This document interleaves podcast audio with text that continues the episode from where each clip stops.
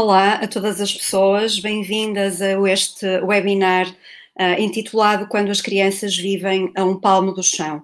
O meu nome é Sofia Neves, eu sou um dos membros uh, fundadores da iniciativa Ajuda a Ajudar e tenho o privilégio de ter hoje aqui comigo um conjunto de pessoas que têm vindo a trabalhar um, no campo da violência doméstica, muito em particular em torno daqueles que são os direitos das crianças, de um modo geral, e a reflexão hoje vai ser uh, sobre os direitos das crianças no âmbito do crime de violência doméstica. Uh, vou começar por apresentar então uh, as pessoas convidadas.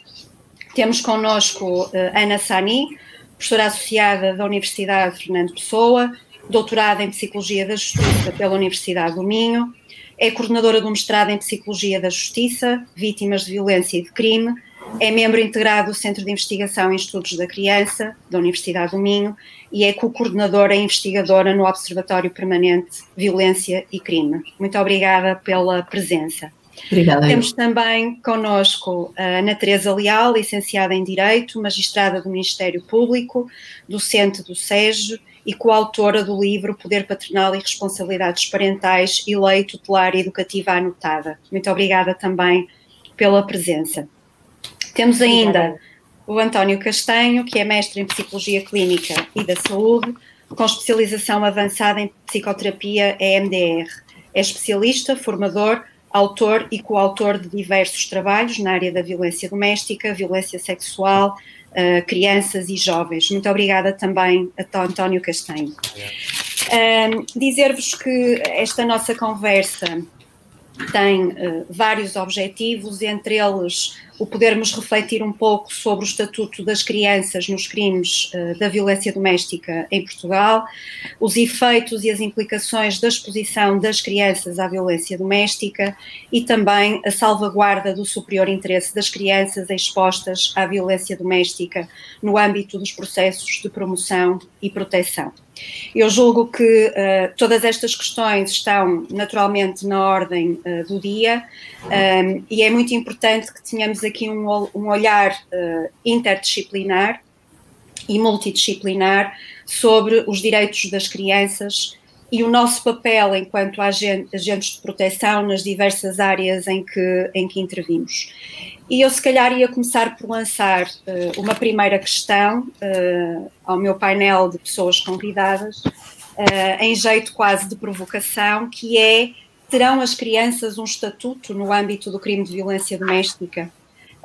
gostava de vos ouvir, tendo em conta o vosso trabalho, a vossa experiência e aquela que é a realidade com a qual uh, todos os dias convivem.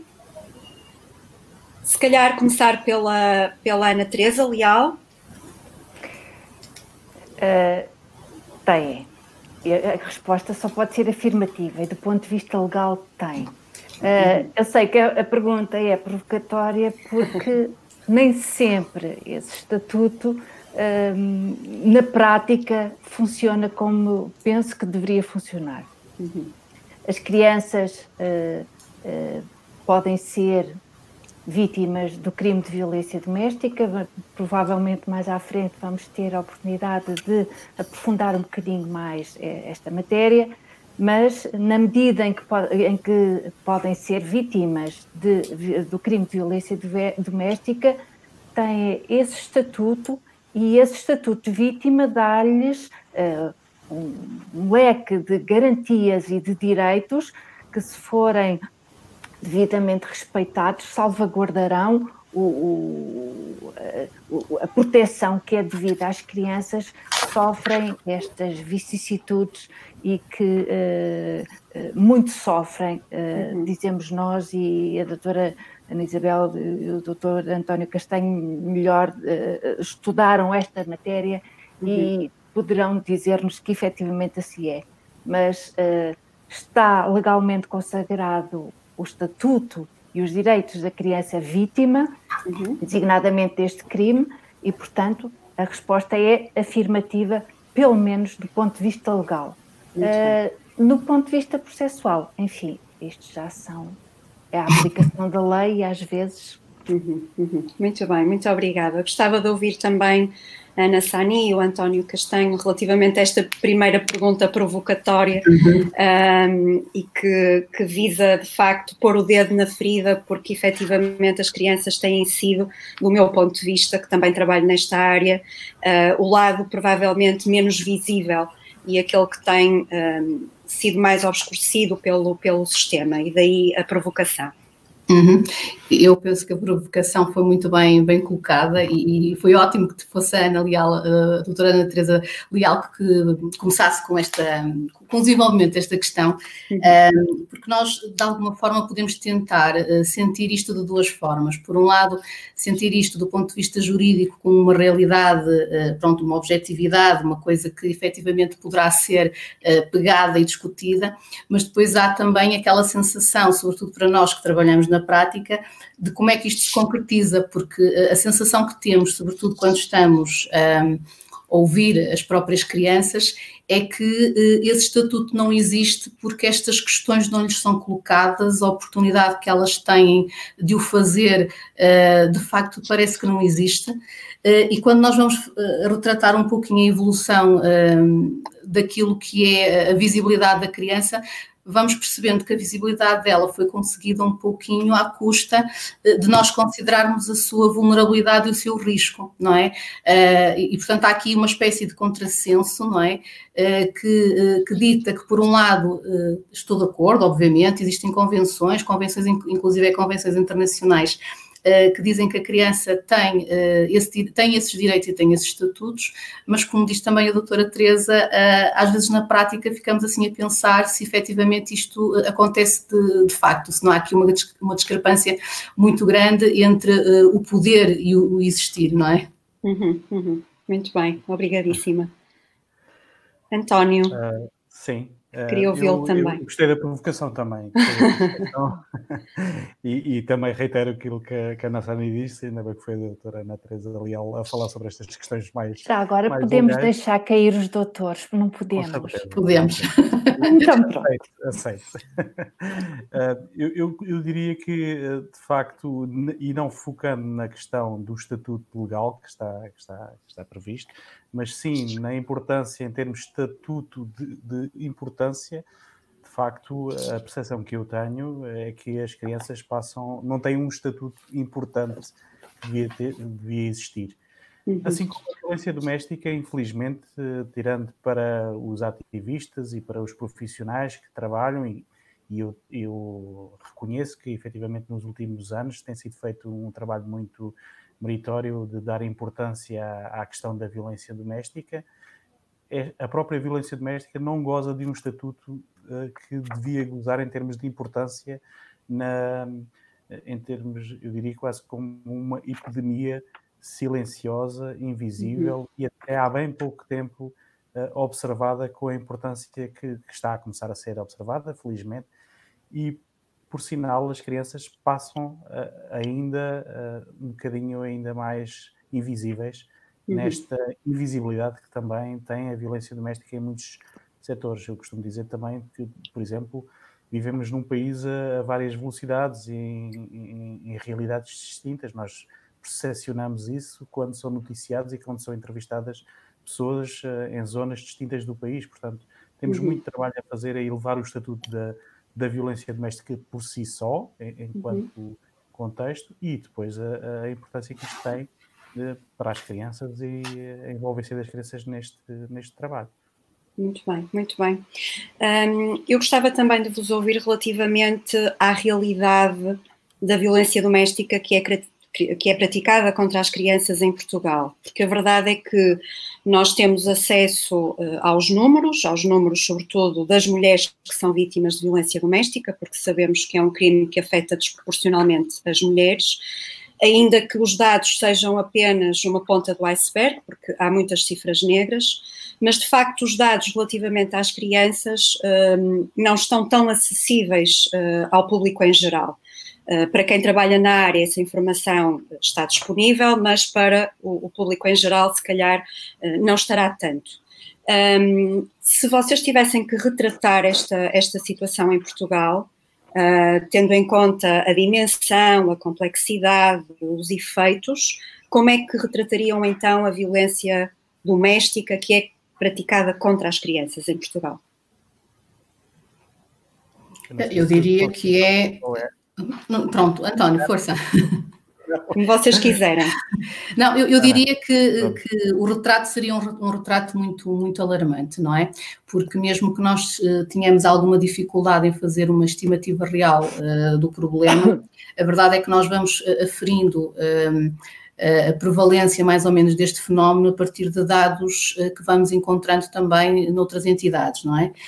E portanto, quando nós vamos, por exemplo, olhando para os números trazidos pelo RASI, ou quando eventualmente vamos estudando um pouco os números de entrada de, vítimas em casas de abrigo, nós vamos sentindo que este fenómeno de facto passa por alguma invisibilidade, eh, porque eh, nós não temos muito bem nem a noção do número de vítimas de violência doméstica na generalidade.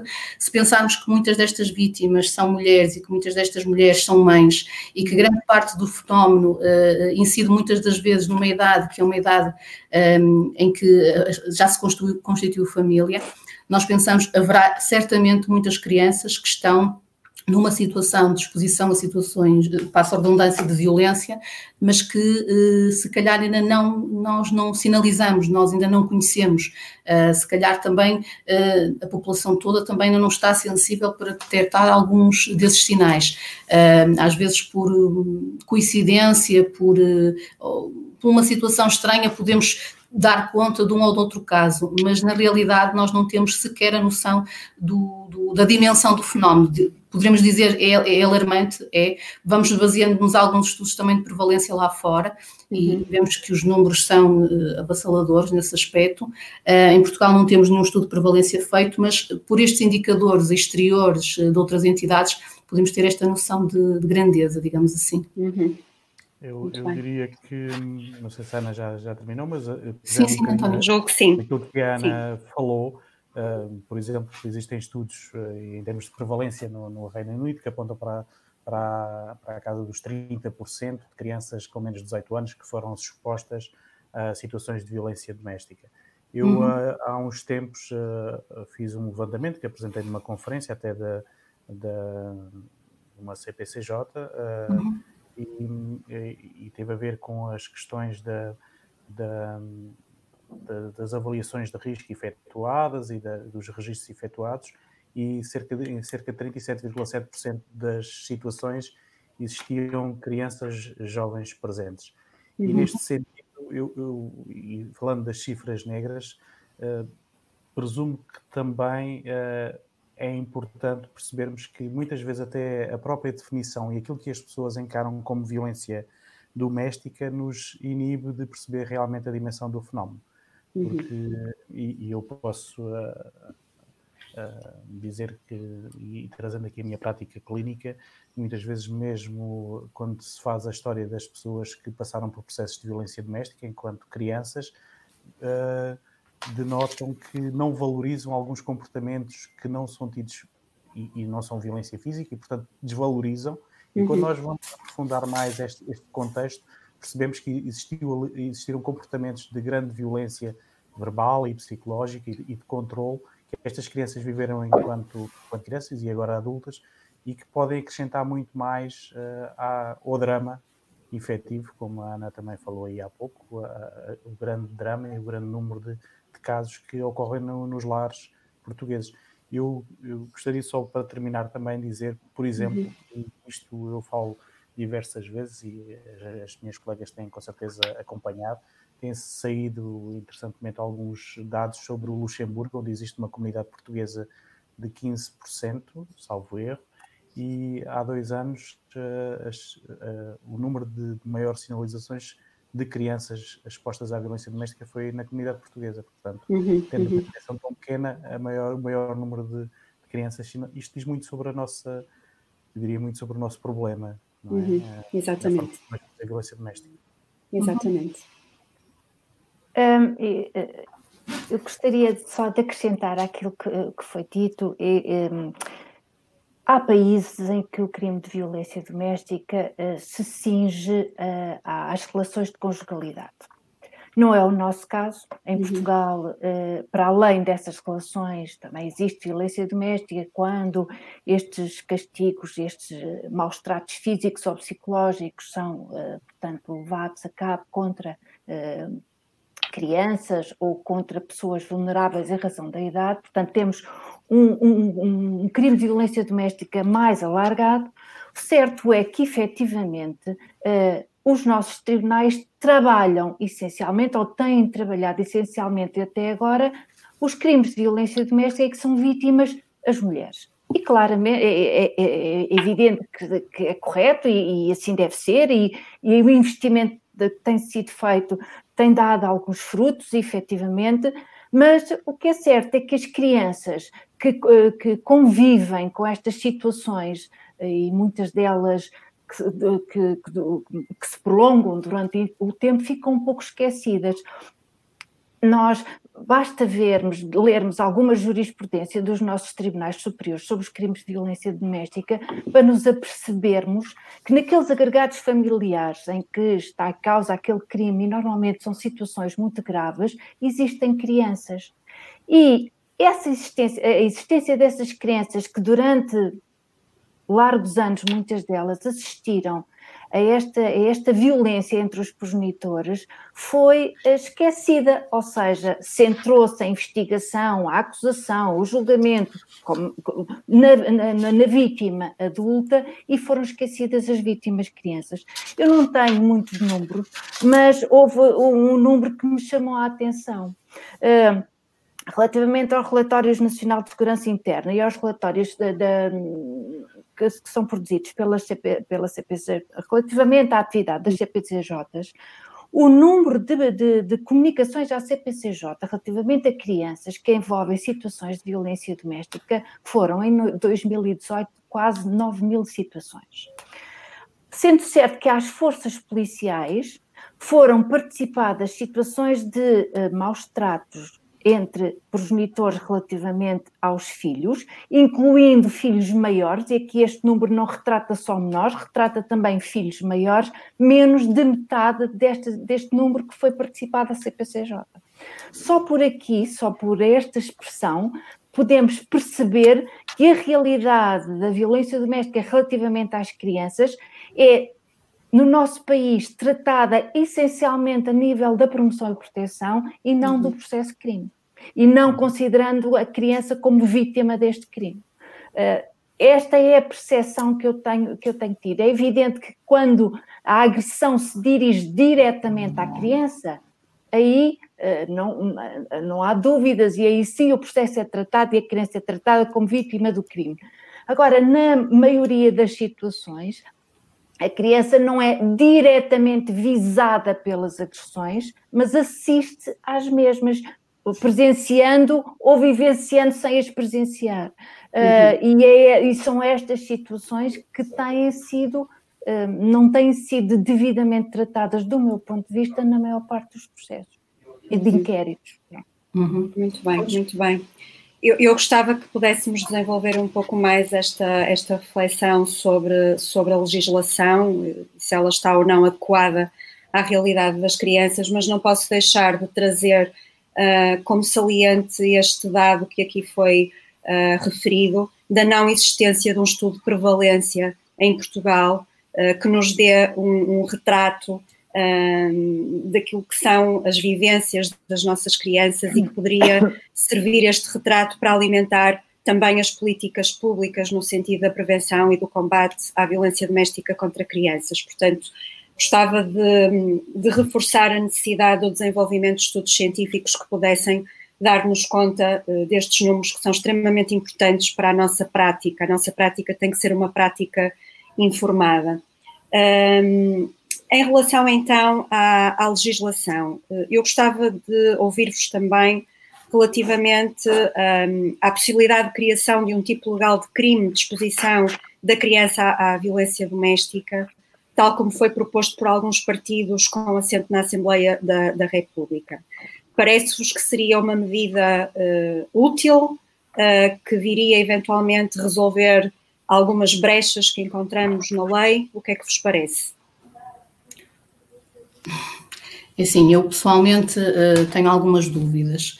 Penso que um, isso provavelmente viria resolver o problema uh, do agressor, o problema do crime, mas não vinha resolver o problema do estatuto da criança e não vinha dar visibilidade nem, nem voz e, e não permitiria provavelmente conhecermos estes casos. Um, eu sei que tenho um, um, viés muito em termos de investigação, que é uma centração muito própria também daquilo que é, que é a experiência da criança. E eu entendo que se a oportunidade aqui passar antes por um reconhecimento do, do estatuto uh, e aqui um, a possibilidade de nós podermos ouvi-la em termos da explicação de como é que as coisas decorrem, de como é que são as dinâmicas de vitimação, uh, e a partir daí, dessa compreensão, conseguir, por exemplo, apurar o dano e com base nisto, eventualmente, uh, definir outras questões que, não, que obviamente não são o meu campo de trabalho, mas que podem ter a ver um pouco com o entendimento da gravidade do crime, uh, provavelmente uh, aqui teria se calhar um voto mais positivo. Relativamente à criminalização, tenho dúvidas, porque acho que a criminalização não, de facto não é uma resposta para, para a criança nem para o seu estatuto, é uma resposta para o crime e para o, para o problema da, da violência doméstica do ponto de vista do agressor. Mas isso é a minha opinião. Claro, e eu quero ouvir precisamente a vossa opinião. Eu aqui, eh, eu, eu, aqui nesta, nesta, nesta parte também concordo bastante com a, com a Ana Sani, porque efetivamente não temos um, um problema de leis uh, uhum. no que diz respeito à, à consequência. Temos um problema de, de reconhecimento da importância que isto tem no combate à violência doméstica. Se nós não envolvermos as crianças verdadeiramente, uh, se não lhes dermos voz, se não lhes perguntarmos e, e não tivermos uma participação ativa reconhecendo a importância que o tratamento, por exemplo, o tratamento do trauma tem, não é com certeza a questão legal que vai resolver este problema. Nós temos uhum. Eh, situações em que, no, no, nosso caso, particularmente, em que as respostas são muito pensadas e bem, claramente, na, na vítima adulta, mas depois não temos eh, respostas muito pensadas no tratamento destas crianças. Uh, existem novidades que estão a correr e, portanto, isso é, acho que é um marco importante que, vai, que irá acontecer eh, no futuro, de ter eh, esta visibilidade de tratamento destas crianças. E, portanto, envolvê-las cada vez mais, ouvir e deixá-las uh, uh, atuar na busca de soluções para elas e, na, e, ajudar a tomar as decisões é importante. Dar voz às crianças é o mais importante neste momento do que uhum. alguma alteração legal. Esta é a minha, claramente a minha posição sobre esta matéria. Muito bem, muito bem. Um, Ana Teresa, por favor. Uh, uh, peço desculpa, mas discordo. Discordo da doutora Ana e discordo do doutor António. Uh, e discordo porque eu parece-me, vamos lá ver, o, o, o, crime de violência doméstica, tal como está gizado atualmente na lei, no que diz respeito à, à, à vítima criança, apresenta algumas dificuldades de interpretação. E uh, as dificuldades de interpretação que este preceito contém determina esta, este, o, o esquecer-se muitas vezes a existência destas crianças como vítimas.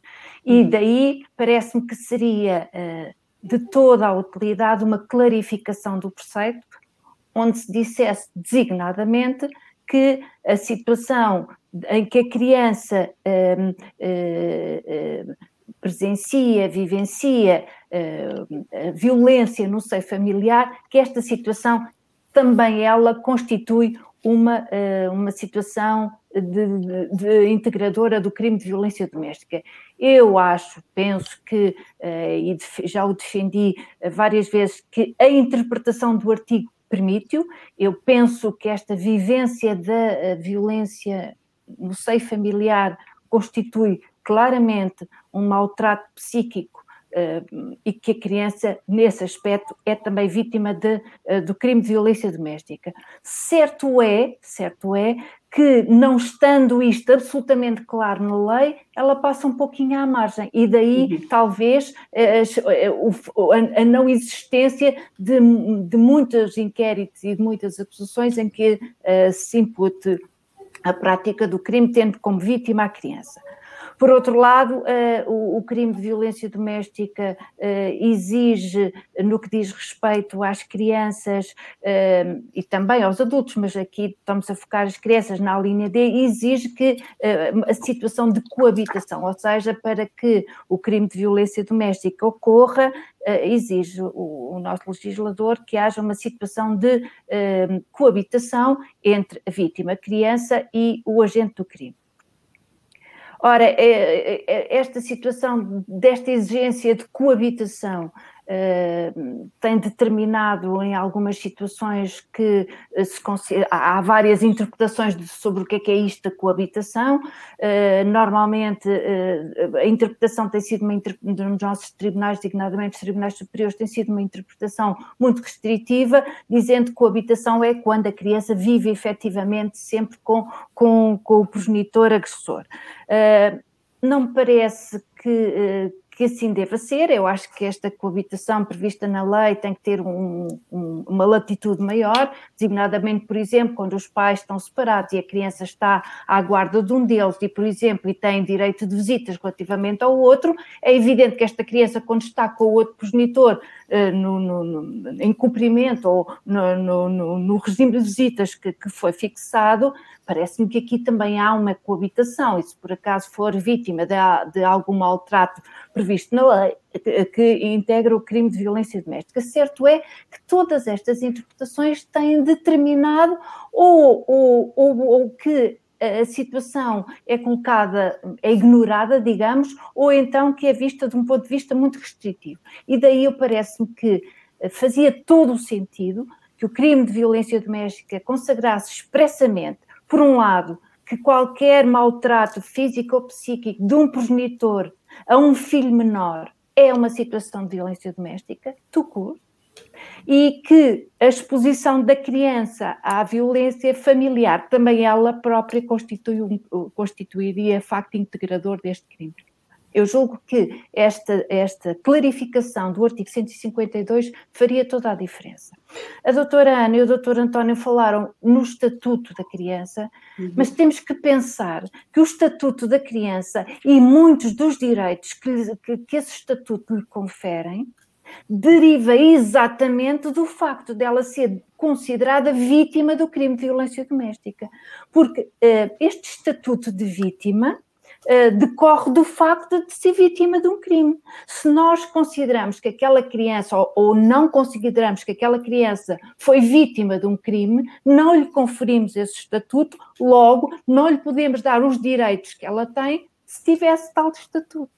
E, portanto, eu acho que as duas coisas estão interligadas e que, efetivamente, eh, eh, estes direitos que as crianças têm como vítimas que decorre exatamente do facto de serem vítimas do crime, primeiro, que, tudo tem que estar, é pressuposto que haja crime.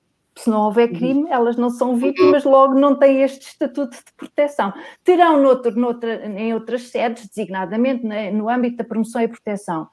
Mas, por exemplo, se nós pensarmos que uh, um, numa situação de violência doméstica, de, de, prática do crime de violência doméstica, uh, o juiz uh, tem que, o Ministério Público, as entidades policiais têm 72 horas para recolher os elementos necessários à aplicação uhum. de uma medida de coação. E que normalmente, muitas vezes, esta medida de coação é uma medida de afastamento, a proibição de contactos entre o agressor e as vítimas é um processo rápido, ou seja, nós temos, por exemplo, com a aplicação de uma medida de coação destas, uma uh, atuação rápida no sentido de afastar o agressor da criança. Se nós, nós, também temos, por exemplo, no âmbito do processo de promoção e proteção, é essa possibilidade, aplicando uma medida, uh, uma medida de promoção e proteção. Mas isso significa, muitas vezes, por exemplo, retirar a criança de sua casa. E eu parece-me que, em primeira linha, quem tem que sair da casa é o agressor, não são as vítimas. Claro.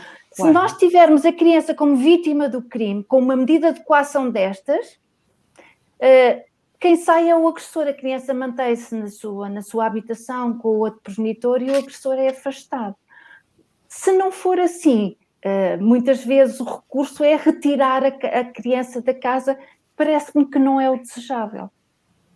E daí eu, eu, entender que uma clarificação e uma, uma maior abrangência do crime de, de, violência doméstica determinaria uma atuação em certos aspectos mais rápida, mais eficaz, no sentido de retirar a criança do contacto com aquele progenitor agressor. Então, só uhum, licença só para intervir, só para dizer aqui. Claro, claro, esteja à vontade. Que, que tem a ver precisamente com esta clarificação que é necessária, porque efetivamente o que o que me parece que acontece ainda é alguma dificuldade entre as várias áreas do conhecimento de articularem esta, esta necessidade de clarificação. Porque efetivamente as crianças muitas vezes não são. Uh, e, esta, esta vitimização secundária, ou, ou mesmo o nome de exposição, não. Uh, creio que não uh, capta toda a experiência vivida pelas crianças. As uhum. crianças experienciam a violência doméstica. Experienciam de diversas formas, que pode não ser, eh, um, eu diria, uh, apanhada na malha mais fina da lei. nomeadamente, a forma como são utilizadas para, por um progenitor para controlar a outra pessoa. Na, na, uhum. forma como a vítima de violência doméstica, seja mãe ou seja pai, sofre uh, consequências do, de maus tratos e da, da, da, própria violência e deprime e não consegue eh, ter uma vinculação afetiva àquela criança, bebê. Portanto, a criança, por, eh, por efeito uh, lateral, está uhum. a sofrer o, o, a violência. E, portanto, todas estas questões que são muito finas e que muitas vezes não cabem na, na, na, letra da lei e são difíceis, exigem claramente aquilo que a doutora Ana Teresa Leal, uma maior clarificação e não uma, uma nova tipologia legal. Uhum, uhum. Obrigada, António. Tocou aqui num aspecto uh, que eu acho que é importante uh, também sublinhar, que tem que ver até com o uso da terminologia. Quando falamos em exposição à violência, parece que estamos de alguma maneira a minimizar o impacto dessa, dessa violência, porque uma exposição uh, é como se a criança fosse um, uma mera observadora de uma situação passiva, exatamente, de uma situação que é tentatória dos seus direitos fundamentais e que causa danos tão severos uh, como quem é uh, um, diretamente uh, vítima de violência física, psicológica, sexual ou, ou social. Um, qual poderia ser o termo que substituísse esta ideia da exposição? Utilizarmos apenas a vitimação de crianças em contexto de violência doméstica? Porque eu estou a fazer esta pergunta no sentido em que parece haver às vezes uma, uma diferenciação entre aqueles que são os efeitos da violência uh, doméstica contra as crianças e contra as pessoas adultas e usa-se muitas vezes ainda de forma incorreta uh, os termos de vitimação direta e indireta, sendo uhum. que, do meu ponto de vista, nós devemos deixar cair de uma vez a questão da vitimação indireta, porque ela nunca é indireta. E isto leva-nos para outra questão, que é uh, se a criança deve ou não continuar a ter contacto com uh, a figura da pessoa agressora, um, havendo às vezes, do meu ponto de vista, a ilusão de que uma pessoa agressora pode ser um bom cuidador ou uma boa cuidadora.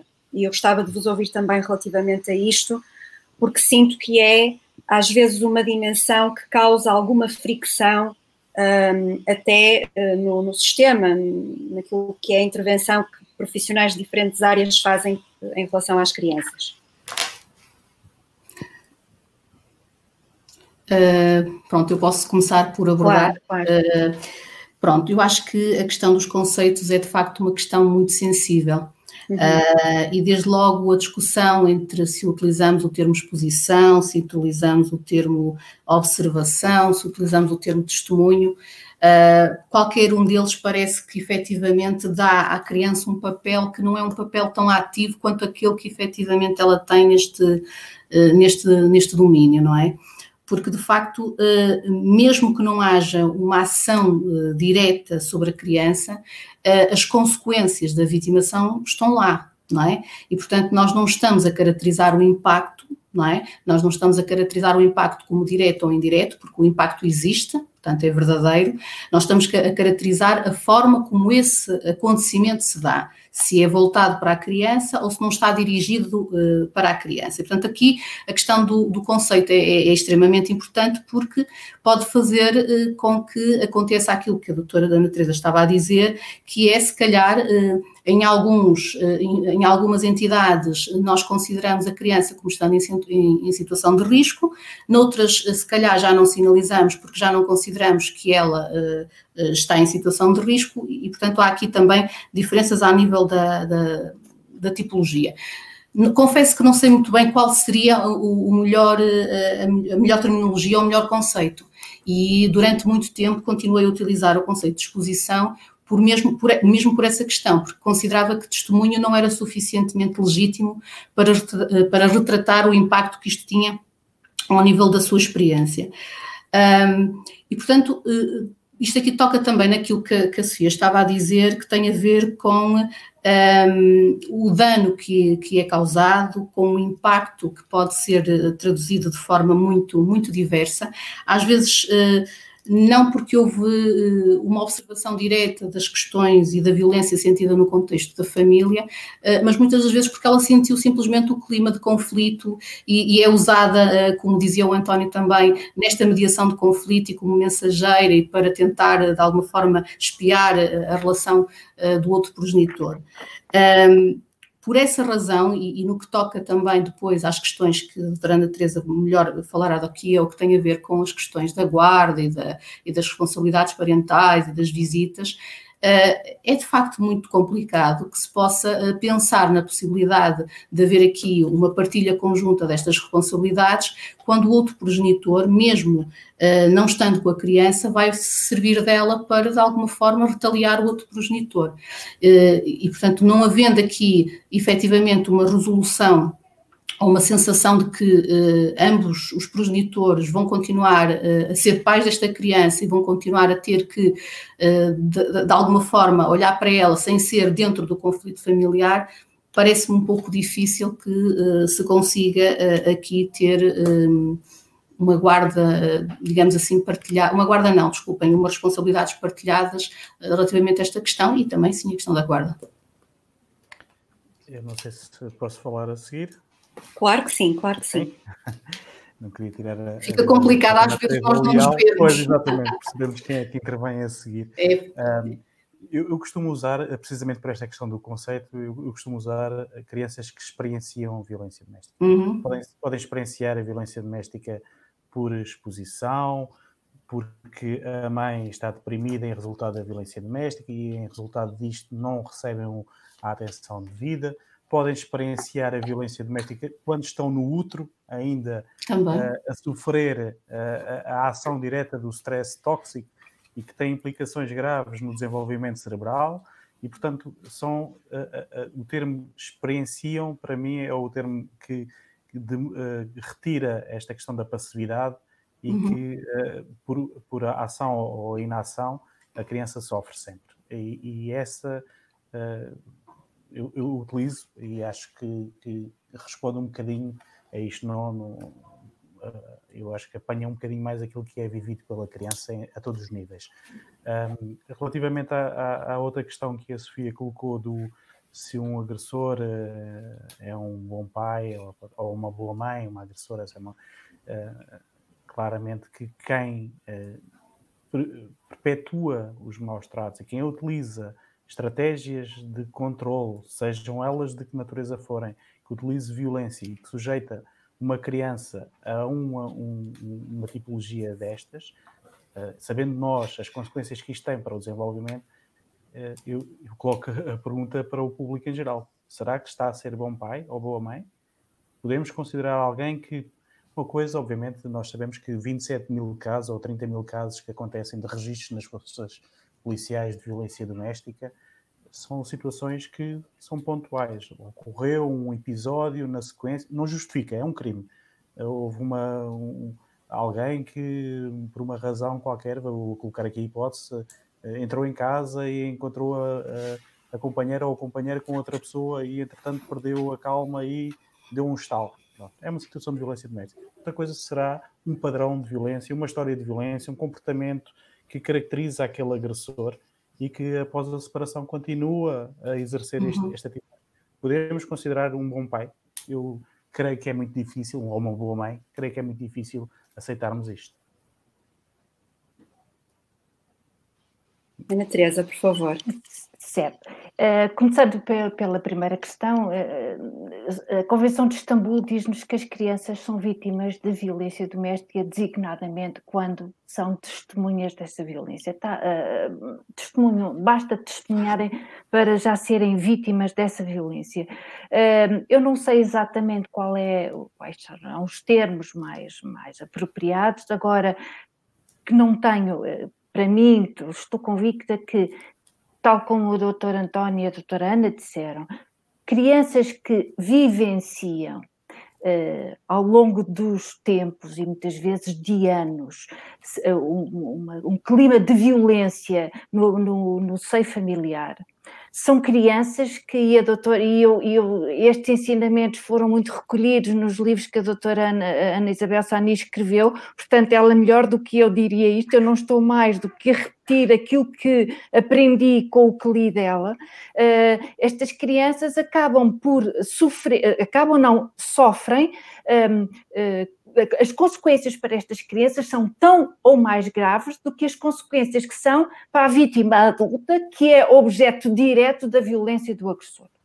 Portanto, esta vivência uh, que pode ser testemunha, a criança pode ser, uh, estar a testemunhar presencialmente ou não, pode só uh, conviver com as nódoas negras da mãe na manhã seguinte, no seu quarto ouviu os gritos da mãe e, o, e, e, as agressões do pai, uh, sente a mãe com medo, a mãe, por exemplo, negligencia muitas vezes os cuidados da criança porque ela própria está em modo de sobrevivência em face da situação que vive.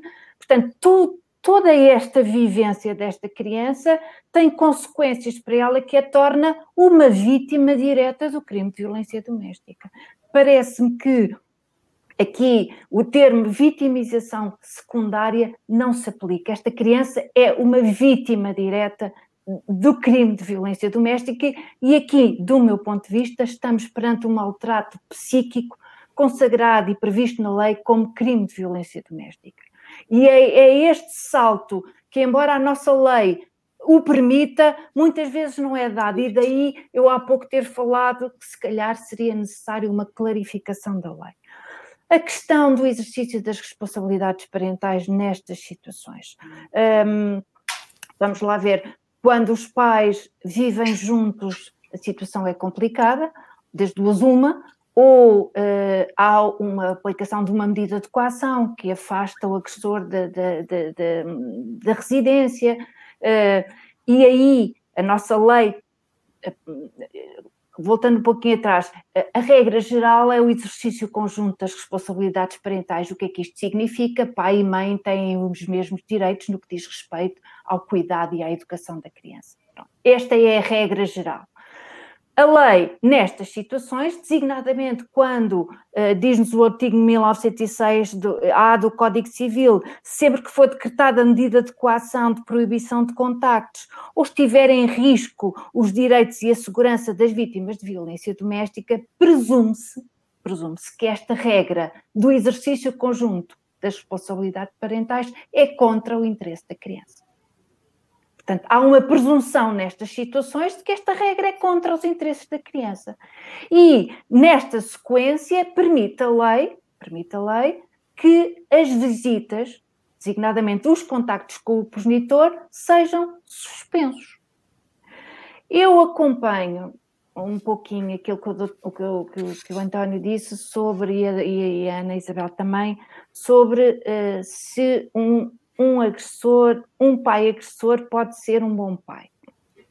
Eu tenho também muitas dúvidas, confesso. Um, por as mais vari variadas razões, isto uh, se calhar é um pouco pessoal, faz, uh, uh, como felizmente tive a felicidade de nunca vivenciar uma experiência destas, é uma coisa que me faz, que me deixa faz-me confusão, penso, faço, julgo que o sofrimento que estas vítimas, que são vítimas de violência doméstica ao longo de muitos anos, quer os adultos, quer as crianças, é uma coisa parece-me a mim devastadora no, no, presente e provavelmente terá repercussões muito negativas no futuro. E, enfim, manter os contactos de uma criança com o seu progenitor em situações destas parece-me complicado. Mas nós não podemos generalizar. há crianças e crianças, há progenitores e progenitores e há situações e situações. Admito, admito que pontualmente, e isto tem que ser visto caso a caso, não podemos generalizar, que pontualmente, em determinadas circunstâncias, não se justifique fazer cessar os contactos entre o progenitor e a criança. Mas é, no meu ponto de vista, pontualmente. Genericamente, genericamente, isso não deve acontecer. Aliás, a lei indica-nos isso temos aqui uma circunstância que permite legalmente que sejam suspensas as visitas do, deste, da criança a este progenitor. Agora, vão-me dizer, há muitas vezes os tribunais, pois muitas vezes os tribunais não sei, são os casos concretos não os conheço, uh, mas uh, e, também, também sou da opinião que não podemos generalizar, não podemos dizer que é sempre assim, pode haver situações em concreto que não sejam assim, agora eu também me parece que na maior parte deve ser um progenitor agressor, do meu ponto de vista, eu não, não sou formada em psicologia, é só o, o, o António e a Ana são responsáveis por, por pouco que sei desta matéria e é convosco que eu aprendi. Uh, dificilmente, uh, parece-me, será um, um bom progenitor, um progenitor agressor. Portanto, e nesse aspecto estamos de acordo. Obrigada. Eu, eu, acho que a doutora Teresa disse aqui uma coisa muito importante que, tem, que está relacionada, disse várias coisas importantes, mas esta particularmente relacionada com o período em que, eh, na dúvida, está a, a situação suspensa e nós temos o tempo o suficiente para podermos, se calhar, fazer aqui uma avaliação. E aqui, obviamente, eh, puxando um bocado a brasa à nossa sardinha de psicólogos, é se calhar a altura ideal para nós também, junto da criança, eh, conseguirmos perceber quais são, se calhar, os aspectos que muitas das vezes não transpiraram cá para, cá, cá para fora, não é? Na relação uh, de, de, violência entre o casal uh, e que, se calhar, estão a angustiar e que, se calhar, estão a fazer perder o sono e que se calhar estão a fazer um, não conseguir concentrar-se e ter implicações, por exemplo, ao nível dos estudos. Uh, portanto, eu tenho muitas dúvidas, obviamente, que uh, uma criança que esteja num contexto de violência não tenha sentido, nem que seja o estado de tensão não é? e de conflito entre os pais e que isto só por si não seja angustiante para ela. portanto, teria, terei muitas dúvidas se em todos os casos existentes haja a possibilidade de um adulto não ter considerado esta questão de que ao conflituar com o outro não possa necessariamente estar a, a passar uma mensagem de agressão. Uh, portanto, tenho muitas dúvidas que se calhar uh, as situações possam ter aí uma exceção à regra, mas... Sani, queria continuar contigo porque uh, já se falaram aqui das. Ah, sim, sim, claro, claro claro. Gostava, só gostava de, de, de, de acrescentar um, um, aqui uhum. um, um. Vamos lá ver uma coisa: uh, estes processos, estas decisões nunca são definitivas. Nós estamos na, na, no que juridicamente é definido como processo de jurisdição voluntária e uma alteração das circunstâncias pode determinar a alteração da decisão. Eu, eu uh, creio uh, que é possível trabalhar os agressores. É possível fazer programas para trabalhar os agressores. E acredito também que haja uh, agressores que, uh, de, de, depois de terem frequentado, e isso pode acontecer até no âmbito de uma suspensão provisória do processo, frequentado estes programas, tenham recuperação, ou seja, que sejam agressores que, uh, enfim, em face do, do, do, do, que, do que aprenderam e, de, e daquele, do trabalho que com, com eles foi feito nestes programas, passem a ser não agressores, ou seja, pessoas que saibam conviver com a família de uma forma sã e, e, e, sem, e, sem, e sem violência. É evidente que qualquer decisão que a suspender ou a determinar que determinada criança não tem contactos com o seu progenitor, pode, em face de qualquer alteração das circunstâncias, voltar atrás. Portanto, estas decisões não são decisões definitivas, não é dizer eu hoje decido que hoje é decidido que este pai não tem contactos com a criança e que esta uhum. decisão depois, em face da alteração das circunstâncias, não possa vir a, a, a ser outra e os, os contactos começar, serem restabelecidos mais tarde, uhum. uh, depois do, do uhum. agressor ter passado por estes programas designadamente. Muito bem. Gostava só de subscrever aquilo que a, que a Ana Teresa Leal acabou de dizer, eh, até pela uhum. minha prática clínica, e, e, já trabalhei com algumas pessoas que não foram empurradas por injunções, nem, uhum. nem pretenderam obter benefícios secundários com suspensões provisórias do processo, e que efetivamente eh, se consideraram, que consideraram que precisavam de ajuda e que foram trabalhados e que, que trabalharam traumas precoces, muitas vezes ligados a eles próprios a, a, a serem vítimas da violência doméstica enquanto crianças e que conseguiram fazer um trabalho bastante, eh, bastante bom e que uhum. deixaram de agressores. E, portanto, há, há mecanismos e aí a psicologia tem muito a, a dar. Obviamente que há os critérios estão estabelecidos, as uhum. personalidades uhum. estão identificadas e, portanto, nós sabemos quem são os agressores que têm uh, critérios para integrar esse tipo de tratamento, os que não, não têm, têm claro, claro. um sistema para obterem benefícios secundários ou ou suspensões provisórias e pronto. E, Eu penso que esse seria um tema muito interessante para um outro webinar, portanto fica aqui o desafio para, para a equipa uh, que pensa os temas e é uma equipa muito grande e muito uh, criativa e, e, implicada e portanto acho que poderia ser efetivamente um tópico muito, muito interessante.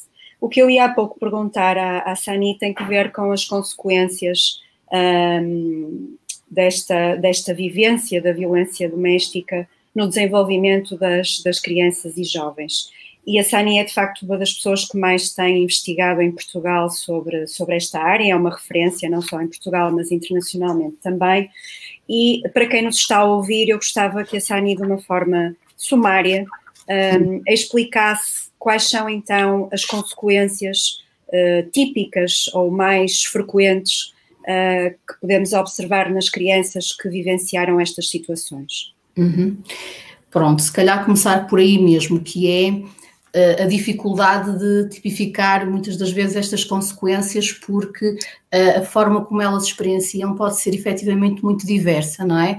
Um, alguns estudos referem uh, uma, uma, certeza que é consequências existem, portanto, as consequências em termos do desenvolvimento físico e do desenvolvimento psicológico uh, estão comprovadíssimas em, em, em, diferentes estudos e nós já, digamos que ultrapassamos aquele ciclo de trabalhos que basicamente tinha como objetivo documentar estas situações e avançamos um pouco para uma outra lógica de trabalhos, que é o que é que vamos fazer a seguir, como é que vamos avaliar e como é que vamos, vamos intervir nesta matéria. Mas outra das conclusões que, de facto, eh, estes estudos registram é a variabilidade experiencial eh, na forma como cada uma delas reage a estas situações de violência. E aqui nós temos que entrar em linha de conta também com muitos outros fatores, não é? Eh, eu, se calhar, pegava apenas na idade como um fator mais simples para poder explicar isto. Eu lembro-me que nos primeiros tempos de estudo uh, tendia a explicar um pouco a questão de vamos comparar uma criança com tenra idade, um bebê, por exemplo, até 12 meses, não é? E, e, costumava perguntar aos meus alunos, inclusive, vocês acham que isto tem algum efeito, que esta violência doméstica tem algum efeito uh, na, num bebê de 12 anos, que não, não percebe o que é que são as discussões, não sabe porque é que existe o conflito? Uh, nós temos que ver que, de alguma forma, o efeito que isto tem nas crianças não resulta só da compreensão que elas têm do acontecimento, não é? Resulta do facto de que os pais que estão envolvidos num contexto de violência doméstica provavelmente vão eh, ter mais dificuldade em eh, satisfazer as suas necessidades, mesmo as suas necessidades mais básicas de alimentação, de afeto, de cuidado. Uh, e, portanto, sim, um bebê não é, pode não entender o conteúdo das discussões, mas está sensível aos barulhos, está sensível à falta, à falta de rotina naquilo que é a higiene da criança, a alimentação da criança. Um, depois, quando mais crescida, provavelmente já tem uma noção também uh, do impacto que isto tem em termos da exploração do meio, se calhar fica muito mais inibida a ter que explorar o meio e, e, muitas das vezes têm medos estranhos, não é? E têm regressões no seu comportamento uh, que podem ter a ver um pouco também com esta, com, este, com esta ansiedade e com estes receios que vai criando. Um, as implicações podem passar também a, a, ser um bocadinho mais evidentes à medida que a criança vai tomando um pouquinho de consciência do porquê que estas estratégias de violência são utilizadas e, por exemplo, se se vai apercebendo que estas um, que estas estratégias são usadas porque se quer uh, alguma coisa feita, porque se quer resolver um problema, porque se quer, uh, pronto, alguma coisa arrumada, uhum. uh, isto na cabeça da criança significa que quando quer alguma coisa, posso fazer uso desta estratégia para poder obter não é? Eh, essa coisa. E isto pode ser facilmente transposto, não é, para o contexto das relações de pares e, portanto, se eu não hoje não, não, não entro no jogo de futebol com o meu amigo, se calhar se lhe der um empurrão e, e for um pouquinho mais agressivo, eu poderei conseguir e con conseguir conquistar uh, uh, também este, este campo. E depois também a questão eh, muito, eh, se calhar, mais subliminar, que tem a ver com a aprendizagem que a criança vai fazendo dos próprios papéis de género, não é? Isto tem um pouco a ver também, se calhar, com questões de prevalência e com o facto de nós termos muitas situações que são de agressão em que as vítimas são mulheres, mas muitas das crianças que partilham algumas dessas experiências podem começar a ter este entendimento de que a violência é uma coisa normativa e que geralmente o agressor é o pai e que geralmente a vítima é a mãe. E isto vai se transpondo também um pouco para o tipo de relações que a criança pode estabelecer até mesmo nas suas relações de, de juventude, de namoro, não é? Uh, em que o exercício também do controle pode começar a surgir eh, à semelhança daquilo que vê também no, no, no contexto de casa.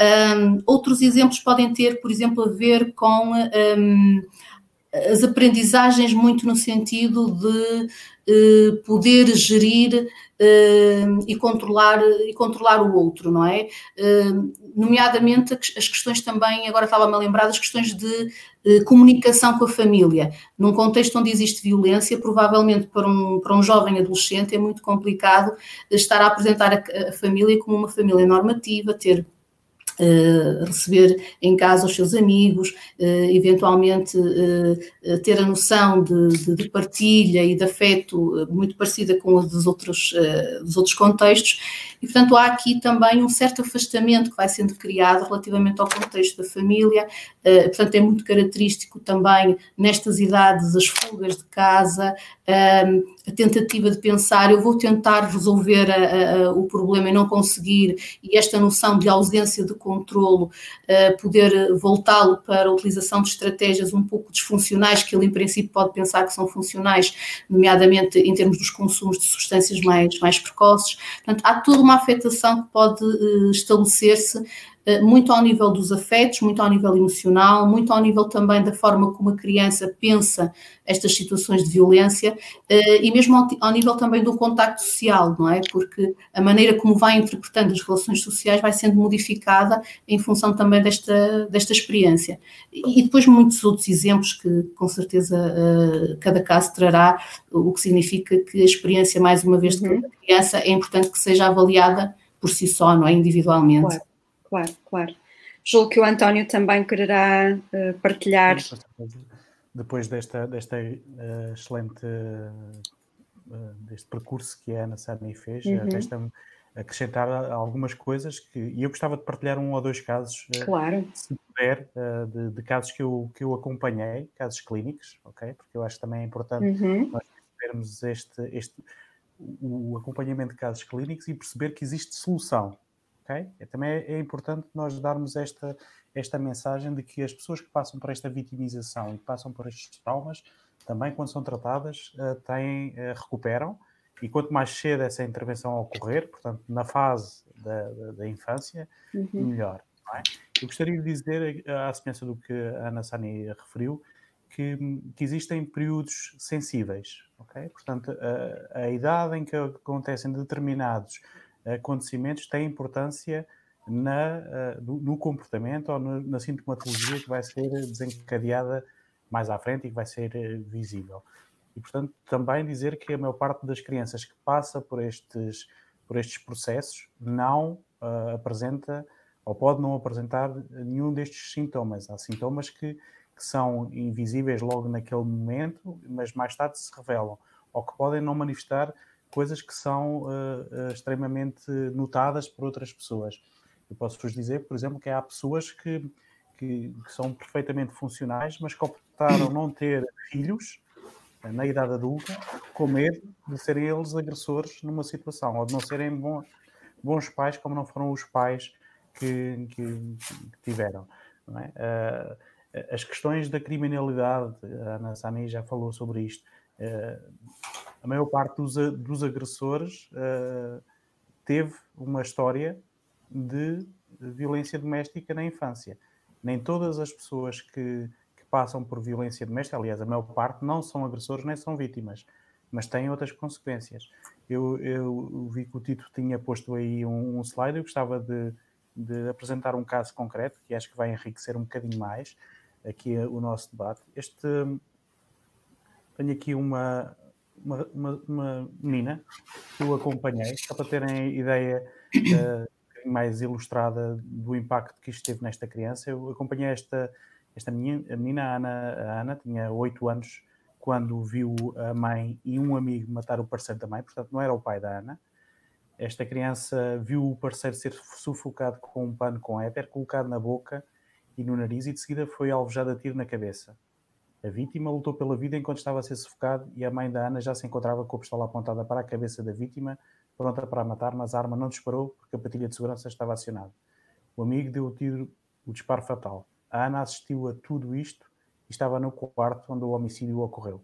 Esta criança veio até mim, tinha 12 anos, e portanto assistiu a este crime, estava no mesmo espaço, acordou com o sobressalto, com o barulho, e veio até mim trazido pela avó materna.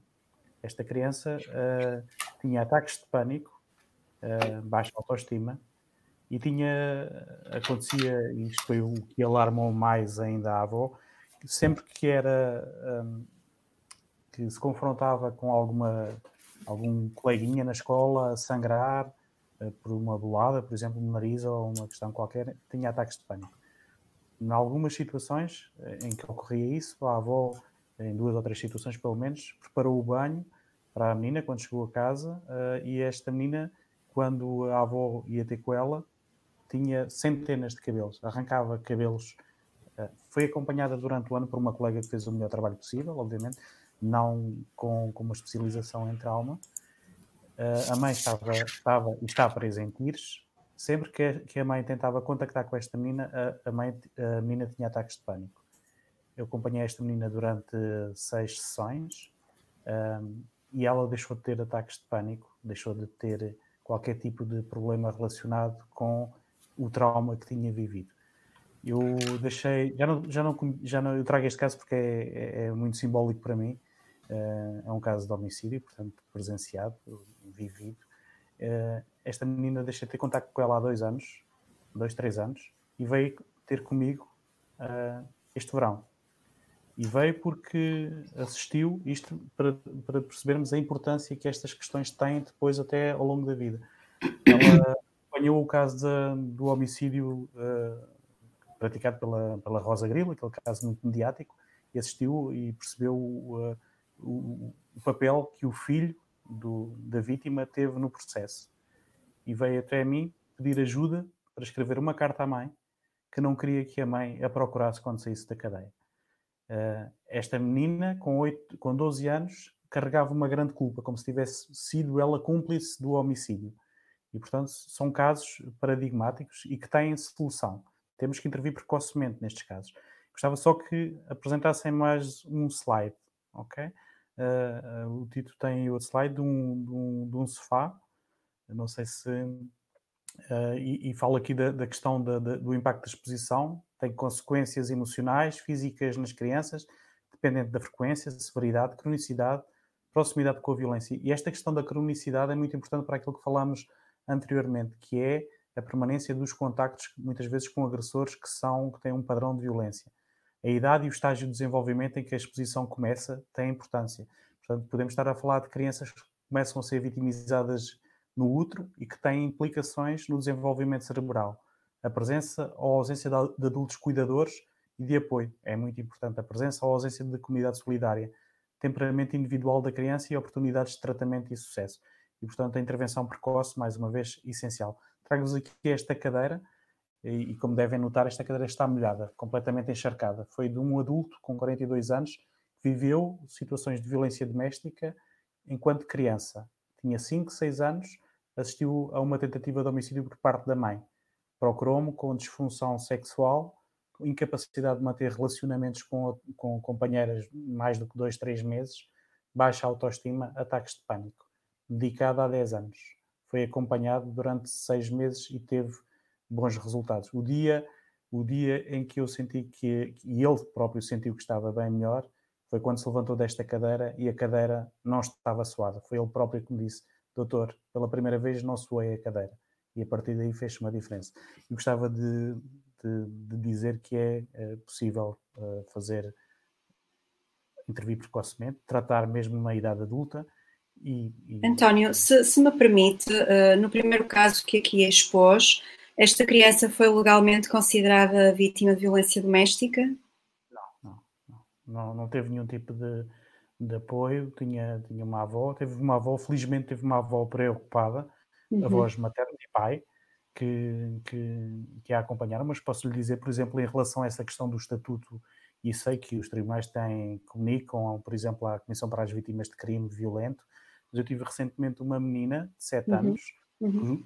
que foi entregue aos avós e que hum, a mãe foi morta, tinha lá dois, dois meses, ficou a cuidar dos avós, uns avós muito idosos já, que vieram, vieram procurar-me porque não sabiam como é que haviam de explicar o que é que tinha acontecido. Sim. E a menina já estava a fazer perguntas, o que é que tinha acontecido à mãe, o que é que tinha acontecido ao pai, e eles não sabiam como é que haviam, portanto nunca tiveram qualquer tipo de apoio, e inclusivamente esta, esta, estes avós não sabiam que tinham direito à indemnização prevista pela Comissão de Vítimas de Crimes Violentos. Portanto, perderam uhum. a oportunidade legal, aparentemente, de certo. reclamar este.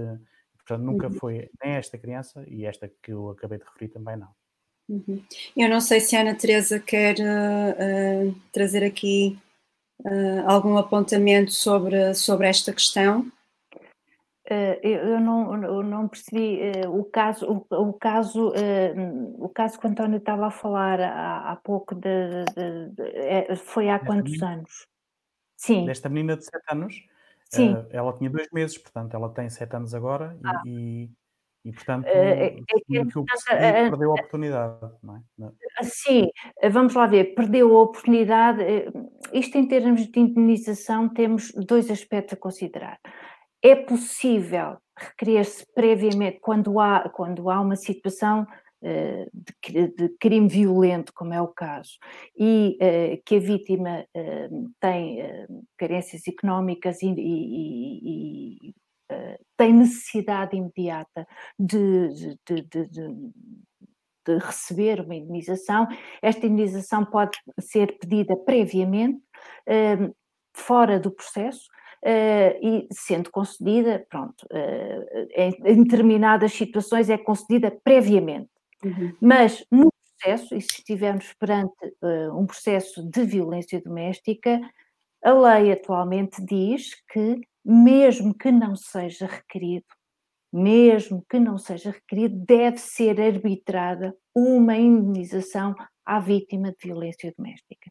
Portanto, este, esta, esta indemnização, aqui está, por exemplo, um aspecto que só a vítima de violência doméstica é que pode portanto, usufruir desta, desta, uhum. desta, desta norma.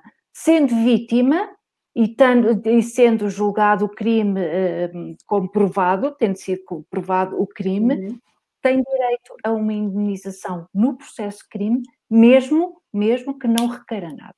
É evidente que, não tendo sido considerada como vítima de violência doméstica, uh, não foi a julgamento, uh, logo esta indenização uhum. não, pode, não pode ser arbitrada.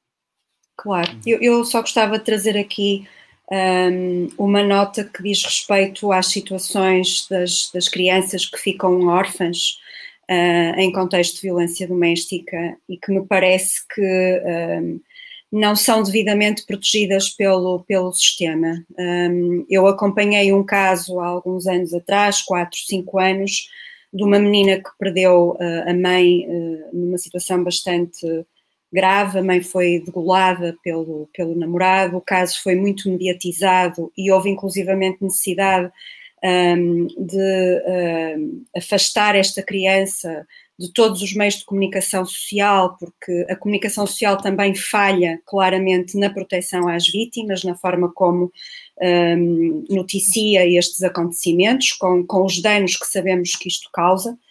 Um, e o que na altura foi claro para mim é que o sistema não sabia como, como agir. Uh, esta criança só tinha esta mãe, elas tinham uma relação umbilical, um, portanto, ela tinha família uh, fora do conselho onde residia.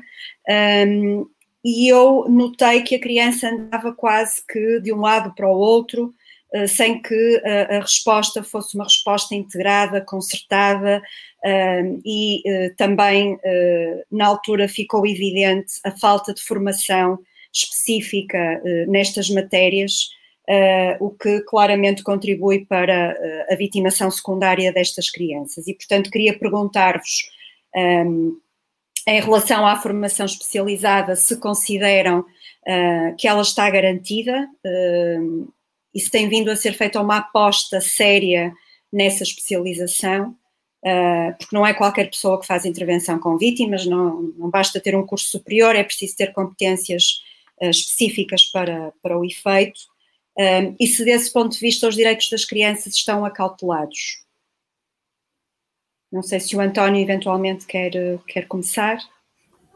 Uh, Sofia, eu, eu considero que a especialização não está garantida em, em, todas as profissões. Aliás, existe a crença de que por ser psicólogo ou por ser advogado é um passe uh, direto para ser especialista na área da violência doméstica. Que não é. E não é. E não é. Claramente, quem trabalha nestas áreas, seja em que patamar for, advogado, jurista, psicólogo, ou outro tipo de profissional ou assistente social tem que ter formação especializada, porque senão uh, passa-lhe, diria, muita coisa ao lado. Uhum. Uhum. Para além da especialização que cada um de nós faz no nosso percurso, temos que ter especialização uh, na, na, questão da violência doméstica. Existe trabalho feito, eu, eu, existem cada vez mais profissionais especializados. Sem dúvida. Um, uma luta. Eu, eu, posso falar de, daquilo que conheço mais de perto, como vocês uhum. sabem, que tem a ver uhum. com as questões da, das forças de segurança, e, portanto, temos excelentes profissionais no âmbito da, da, da, da, Polícia de Segurança Pública e da GNR, pessoas muito capazes. Existe mais necessidade de especializar mais, existe com certeza, mas noutras áreas também é verdade. E a Sofia há pouco falou da questão da comunicação social, por exemplo, não é? Uhum. Esta perpetuação de, de, padrões e de romantização e, de, e da exposição de, de, de, fotografias da casa e da devassa da vida privada da, das crianças, muitas vezes que não. Eu acredito que muitas vezes alguns dos jornalistas nem percebem a consequência que estão a ter na vítima, na, naquelas vítimas. Eu, eu, eu, tive um caso em que, em que fui contactado e, e uh, por, um, por, uma, por uma pessoa que, que, uhum. cuja, que, a mãe foi, que a mãe foi morta e que estava completamente escandalizada porque novamente, passado não sei quantos anos, veio novamente a casa onde eles viviam. E, portanto, aquilo foi o reacender de, de, um, de um trauma, não é? Que já uhum. estava lá, estava trabalhado e, portanto, formação especializada. Se nós, isto é um problema social e, e carece de uma resposta comunitária integrada, e, portanto, especialização claramente. Uhum. E, e carecemos de mais especialização. Claro, claro. Sani, eu, eu, também concordo, não é? Alguns de nós estamos ligados à formação académica, fazemos um pouco uh, o início de um percurso, mas obviamente quando acabam uh, esse percurso, que até é um percurso já pós-graduado, isso não significa que estejam aptos para poderem, um, de alguma forma, fazer esta intervenção já direta com vítimas. Uh, os anos de campo são muito importantes para que algum alguma sensibilidade para questões até muito mais uh, uh, escondidas, não é? Muito mais subliminares, nos ajudem a perceber também onde é que nós podemos e devemos focar uh, muitas das vezes a nossa, a nossa ação. É certo que eu tenho a noção clara na, na evolução que, que, nós temos assistido nestes últimos anos, de que tem uh, havido um trabalho uh, muito grande feito por muitas associações uh, e que de alguma forma tem investido imenso nisto que é formação, que deve ser uma formação em várias áreas e, portanto, mesmo esta, esta proposta mais recente de, de uma, uma abordagem mais integrada à violência dita claramente que esta intervenção tem que ser nas áreas da educação, nas áreas da saúde, na, na, na área das forças policiais, na área do direito. Sani, desculpa interromper-te, não achas ainda assim que esta intervenção é muito adultocentrada? Que a especialização está muito voltada para competências de avaliação uh, e de intervenção com vítimas adultas e as crianças acabam mais uma vez por ficarem invisibilizadas. É verdade, e nós conseguimos ver, por exemplo, a evolução que nós sentimos na área da violência doméstica é muito grande, não é? Mas se nós olharmos para a evolução, vemos que esta evolução está centrada sobretudo nas questões do adulto, não é? Exatamente. Uh, quando adulto... Basta olhar para os referenciais dos cursos STAV, técnicos de apoio à vítima, para se perceber quão evidente isso é. Exatamente, e a percentagem de, de, tempo que se dedica a, a falar-se da criança ou até mesmo a falar-se do idoso é substancialmente menor do que aquela que se dedicamos a falar uh, pronto, de, de, das outras áreas. Um, há pouco a doutora Teresa tinha dito algo que eu agora perdi-me, já não sei muito bem o que é que, que, eu ia dizer em relação a isto. Desculpa uh, que eu que interrompi. Não, não faz mal, mas pronto, isto para, eu posso, se eu me lembrar eu volto a intervir. Uh, para dizer que considero sim que, que a formação para ser ou melhor, se nós quisermos dar uma resposta integrada, essa formação tem que, ser, tem que partir de várias áreas e a vários níveis. Uh, e tem que começar cedo, obviamente. Uh, quando nós estamos a falar de uma intervenção, não estamos a falar só no momento em que há uma crise ou que há uma emergência, não é? Estamos a falar de, um, de uma preparação que tem, que tem, que ser feita e muitas das vezes pode ser feita uh, a nível mais local, começando até mesmo nas escolas, não é? trabalhando os profissionais para a sinalização destes casos casos, sensibilizando também ah, ah, algumas daquelas figuras para, que podem ser identificadas perfeitamente como figuras de segurança, não é?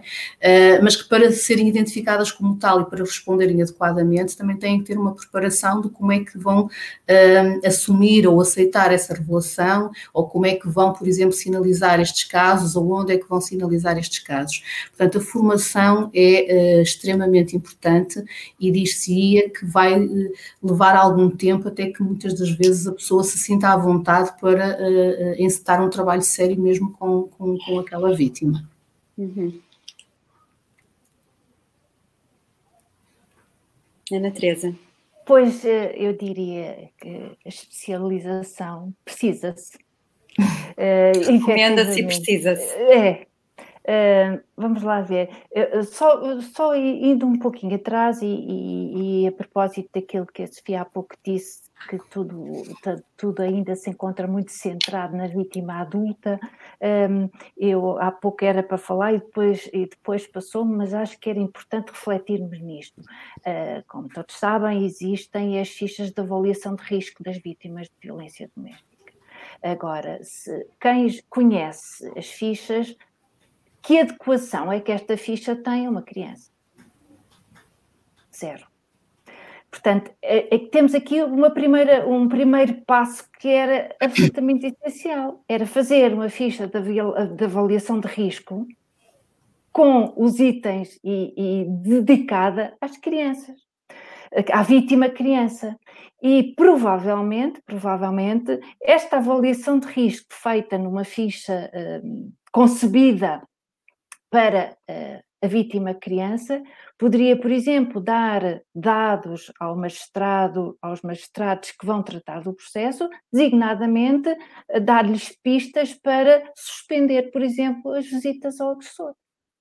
Uh, uh, se calhar teríamos aqui, por exemplo, um primeiro passo para uh, estas coisas fluírem depois de uma forma rápida, como, como seria desejável, digamos.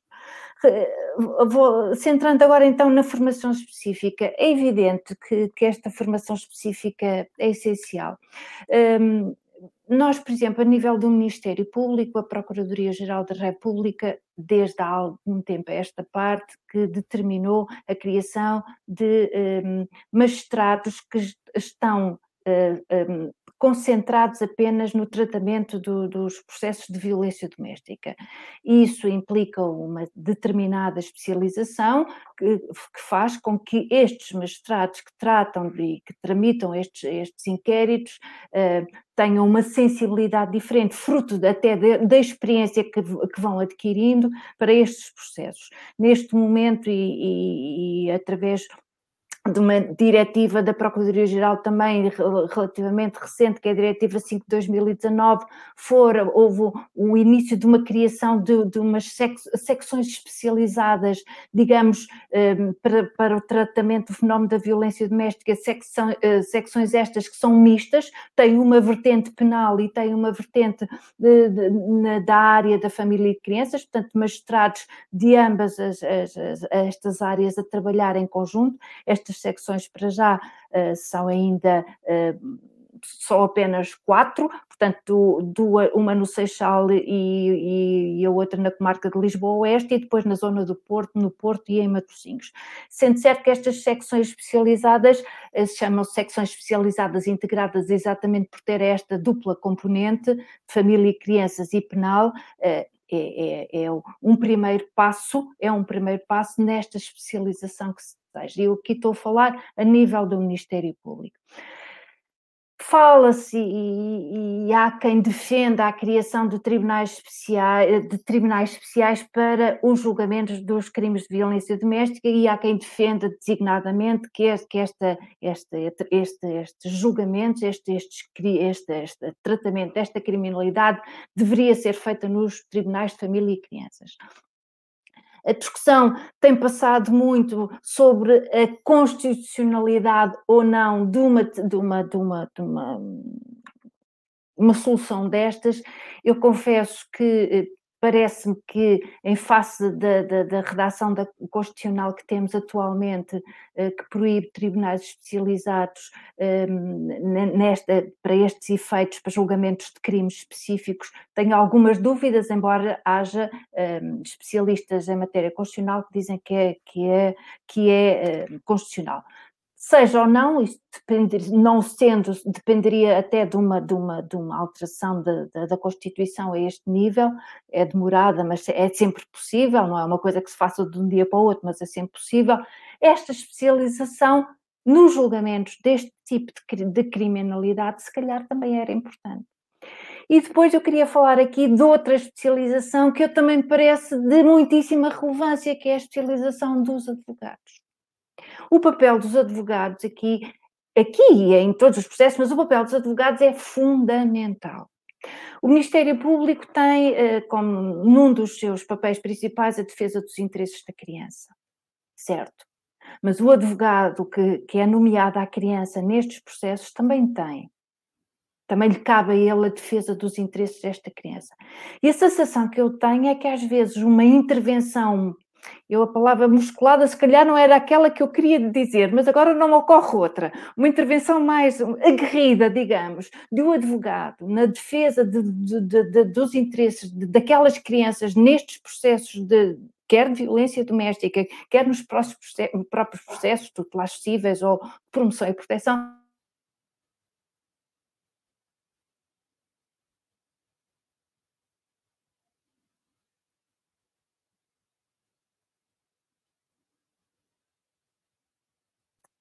Sim. Ah, já nos estamos a ver. Como a intervenção. Tivemos aqui uma, eh, uma breve, uma breve interrupção. Foi, foi. É foi. Isso. Eh, portanto, estava eu a dizer que parece-me que uma intervenção um, de um advogado uh, com formação nestas matérias poderia fazer toda a diferença também. E, e, e eu, por isso é que eu digo, para além de, da formação especializada que a Ana e o António falaram, a nível do, do, do, dos psicólogos, dos técnicos que tratam com estas coisas destas, das crianças, uh, seria to, faria todo o sentido. Já agora, só falando em especialização, hum, nós temos a especialização dos tribunais de família e menores para estas matérias de, de promoção e proteção, de tutelares cíveis, que eu acho que é muito importante. Hum, esta especialização, a meu ver, pessoalmente, e quem sou eu, mas enfim, é o que penso, hum, sofreu algum retrocesso com a abertura, com, com a abertura de tribunais de competência genérica, abrangendo matérias da família e crianças que anteriormente estavam reservadas para os tribunais especializados.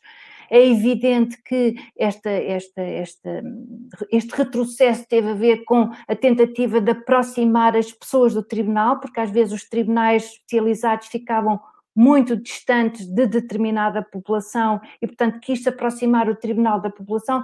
Não sei se esta aproximação teve algum ganho, perdendo-se a especialização. Portanto, até neste, neste, neste aspecto de, dos tribunais de família e menores e da sua especialização nestas matérias, parece-me muito importante. Portanto, a especialização, quer no tratamento da parte de crime, quer no tratamento das matérias referentes às crianças e que têm a ver com a jurisdição de família e crianças, me parece de particular relevância. E eu gostaria de voltar a salientar que a, a, a, especialização dos advogados era um passo muitíssimo importante na defesa dos direitos das crianças. Ou se poderia muito ser. Bem. Muito bem, muito bem. Uh, nós estamos a. Sim, sim, sim, António. Só para clarificar aqui uma questão relativamente.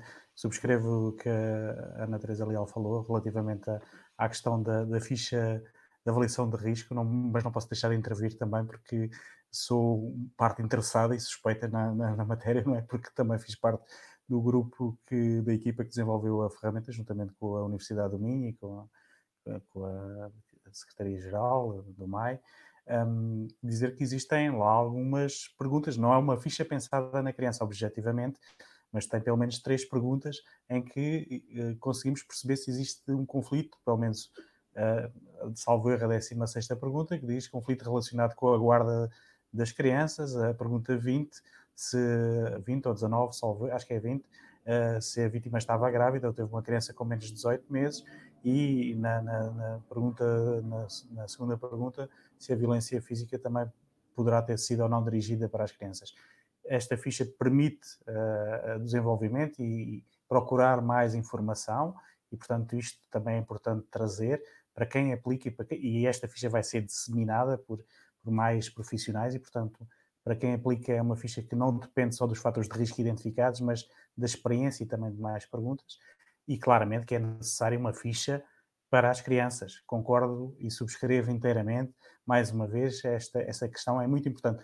A Barnardos e a, eu penso que a Ana Isabel Sani e a Sofia Neves também devem conhecer, tem uma ficha que com dezenas e dezenas de itens pensada para as questões das crianças mas pedir isto a, a um profissional de, de, das forças de segurança que faça uma avaliação in loco com uma ficha desta natureza que ainda por cima não tem uma, uma capacidade de cálculo é, é, exigir muito. Agora, não, não significa que não se faça mais à frente, numa fase mais adiantada, dois, três dias depois, ou no próprio dia, mas com mais calma, fazer esse tipo de avaliação.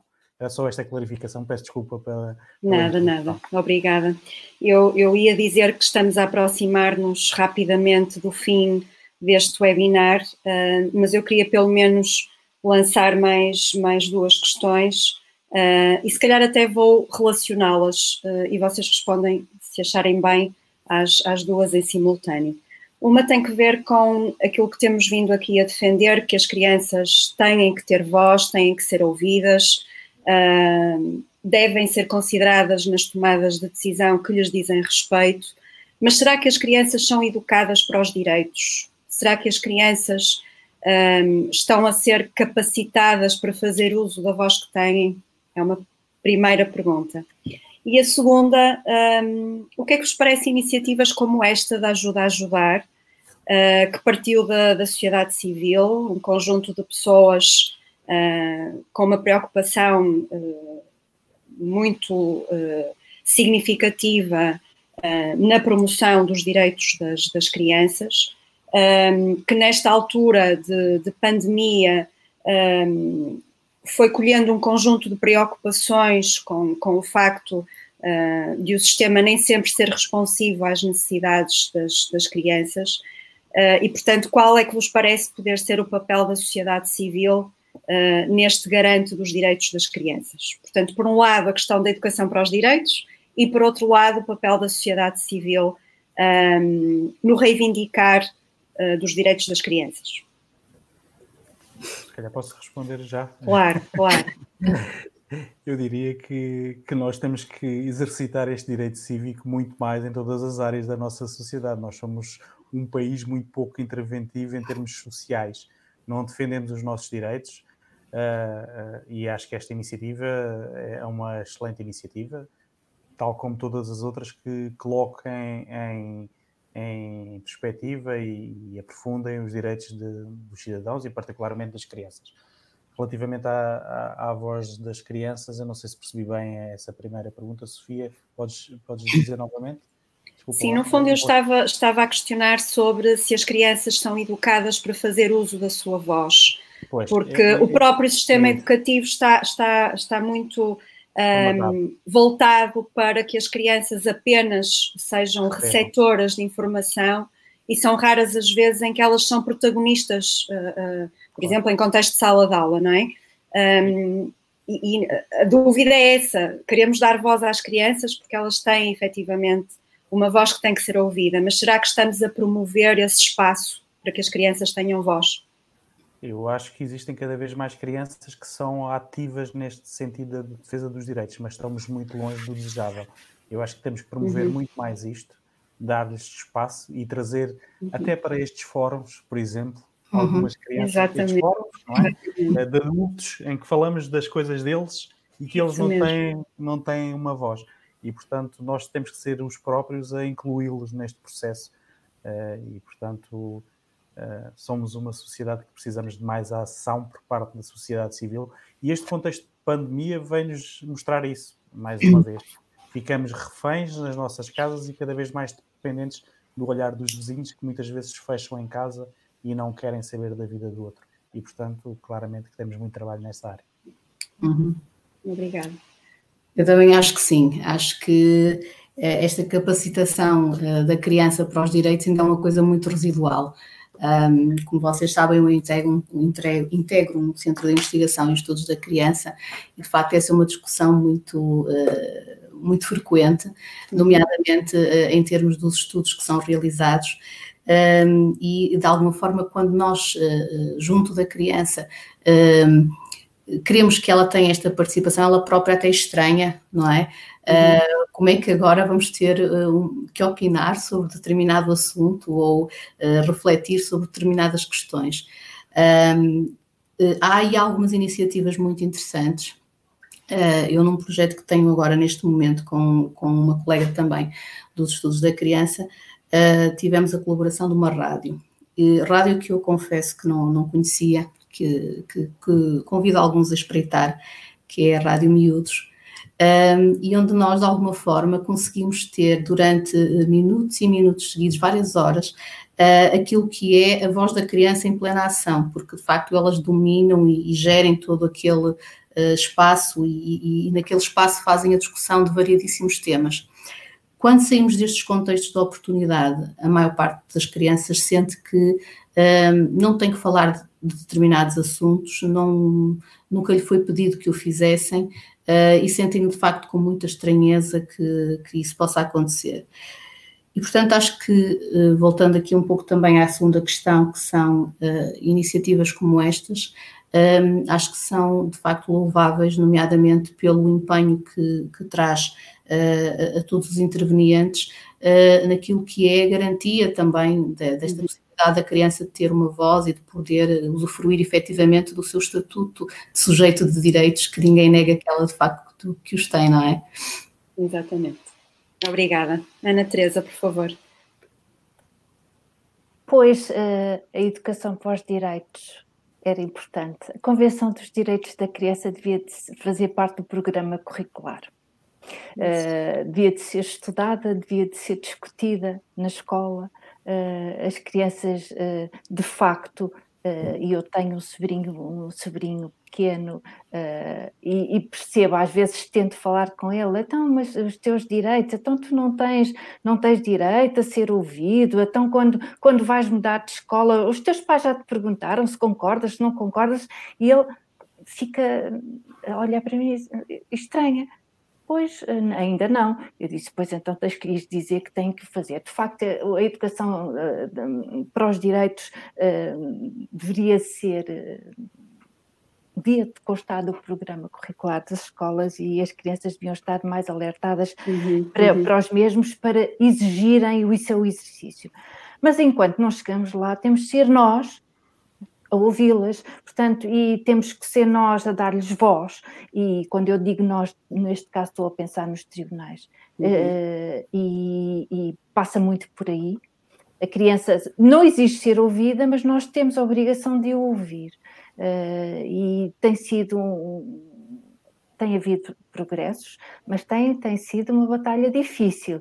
Portanto, uhum. no Centro de Estudos Judiciários, e eu por mim falo, tem, temos batalhado muito neste direito de, de, de, audição das crianças, de dar uhum. voz às crianças, de perceber o que é que elas querem, o que é que elas sentem, e temos também que dar-lhes também o direito de não dizerem nada, porque as crianças também têm, como têm direito a falar, também têm direito ao silêncio. Portanto, claro. não, não, não, não são obrigadas a, a pronunciar-se nem a dizer alguma coisa. Mas acho que temos que batalhar uh, para que elas possam reivindicar elas próprias esses direitos, mas até lá temos nós que lhes dar voz. E eu, uhum. nós, mais uma vez, estou a pensar nos tribunais e isso é muito importante. No que diz respeito a estas iniciativas como esta que está aqui, para já dizer, agradecer uh, o convite. Uh, Obrigada é, a nós. Vez, é a primeira vez que, que, participo em algo do género, uh, estou absolutamente encantada. Uh, porque então com o tempo passou a correr e eu é pensei, é verdade, é tanto tempo, o que é que é nós, é o que é que eu vou dizer durante tanto tempo, afinal tanta coisa ficou por ser dita, uh, mas eu acho importantíssimo, estão de parabéns por esta iniciativa e era muito bom que elas fossem, que ela fosse, que esta fosse replicada por muitas outras e em diversas, nas mais diversas áreas, nesta e em mais outras. Portanto, foi um prazer muito grande e continuem a trabalhar Obrigada. O prazer foi, foi nosso. Obrigada, uh, Ana Teresa, obrigada, António Castanho, obrigada, Ana Sani. Agradeço também a todas as pessoas que estiveram uh, connosco e a comentar, inclusivamente, esta nossa conversa. Uh, para mim foi um prazer estar aqui uh, a ouvir-vos uh, e a aprender convosco também. não posso deixar de agradecer ao, ao Tito Moraes, que está a fazer aqui a gestão técnica desta, desta plataforma para garantir que tudo, que tudo corre bem. Um, e não posso deixar de agradecer às pessoas que dão corpo à ajuda a ajudar que é uma iniciativa que nasce num contexto muito particular, mas que foi capaz de mobilizar uh, esforços, emoções, sinergias, sempre uh, com o olhar uh, nos direitos das, das crianças. Convido-vos a ver depois na nossa página de Facebook um, um vídeo que foi um, construído a partir de um texto de um dos membros fundadores da Ajuda a Ajudar, Uh, texto esse que deu inclusivamente mote ao tema deste, deste webinar. Um, e um, agradecer ao Luís Fernandes, o autor do, do, texto, a generosidade da partilha, vão perceber quando, quando a ouvirem.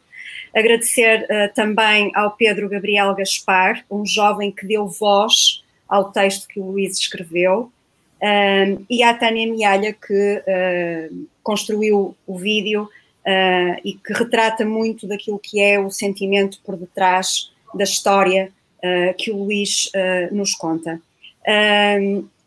este webinar, assim como os outros, estão disponíveis nos nossos canais de comunicação.